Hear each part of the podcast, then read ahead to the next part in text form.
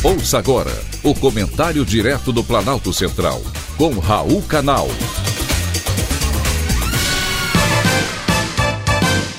Queridos ouvintes e atentos escutantes, assunto de hoje: serviços EGOV. Que os jovens são conectados, todo mundo já sabe. O que poucos sabem é que os jovens também são os que mais utilizam o endereço EGOV, o serviço do governo federal disponíveis na internet. É o que mostra uma pesquisa da Universidade Federal do Rio de Janeiro. E esse resultado, é claro, está relacionado com o fato de os jovens terem mais familiaridade com recursos tecnológicos. As gerações mais jovens cresceram usando smartphones e tablets, enquanto os mais idosos passaram a ter contato com esses dispositivos já na fase adulta, muitos já na terceira idade.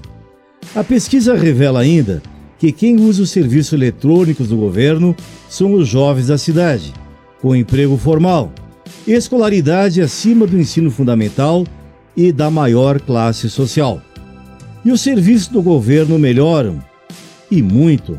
Pela internet, o cidadão pode acessar o seguro-desemprego, imposto de renda, solicitação de benefícios e documentos, como certificado de vacinação contra a Covid-19. É bom saber que os serviços atendem a população, mas é triste saber também que nem todos podem usá-los por falta de acesso.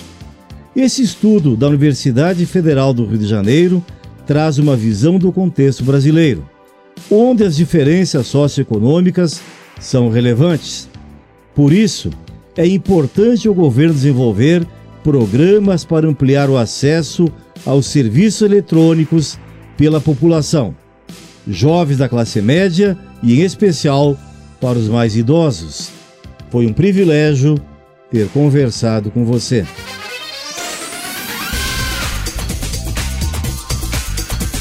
Acabamos de apresentar o Comentário Direto do Planalto Central, com Raul Canal.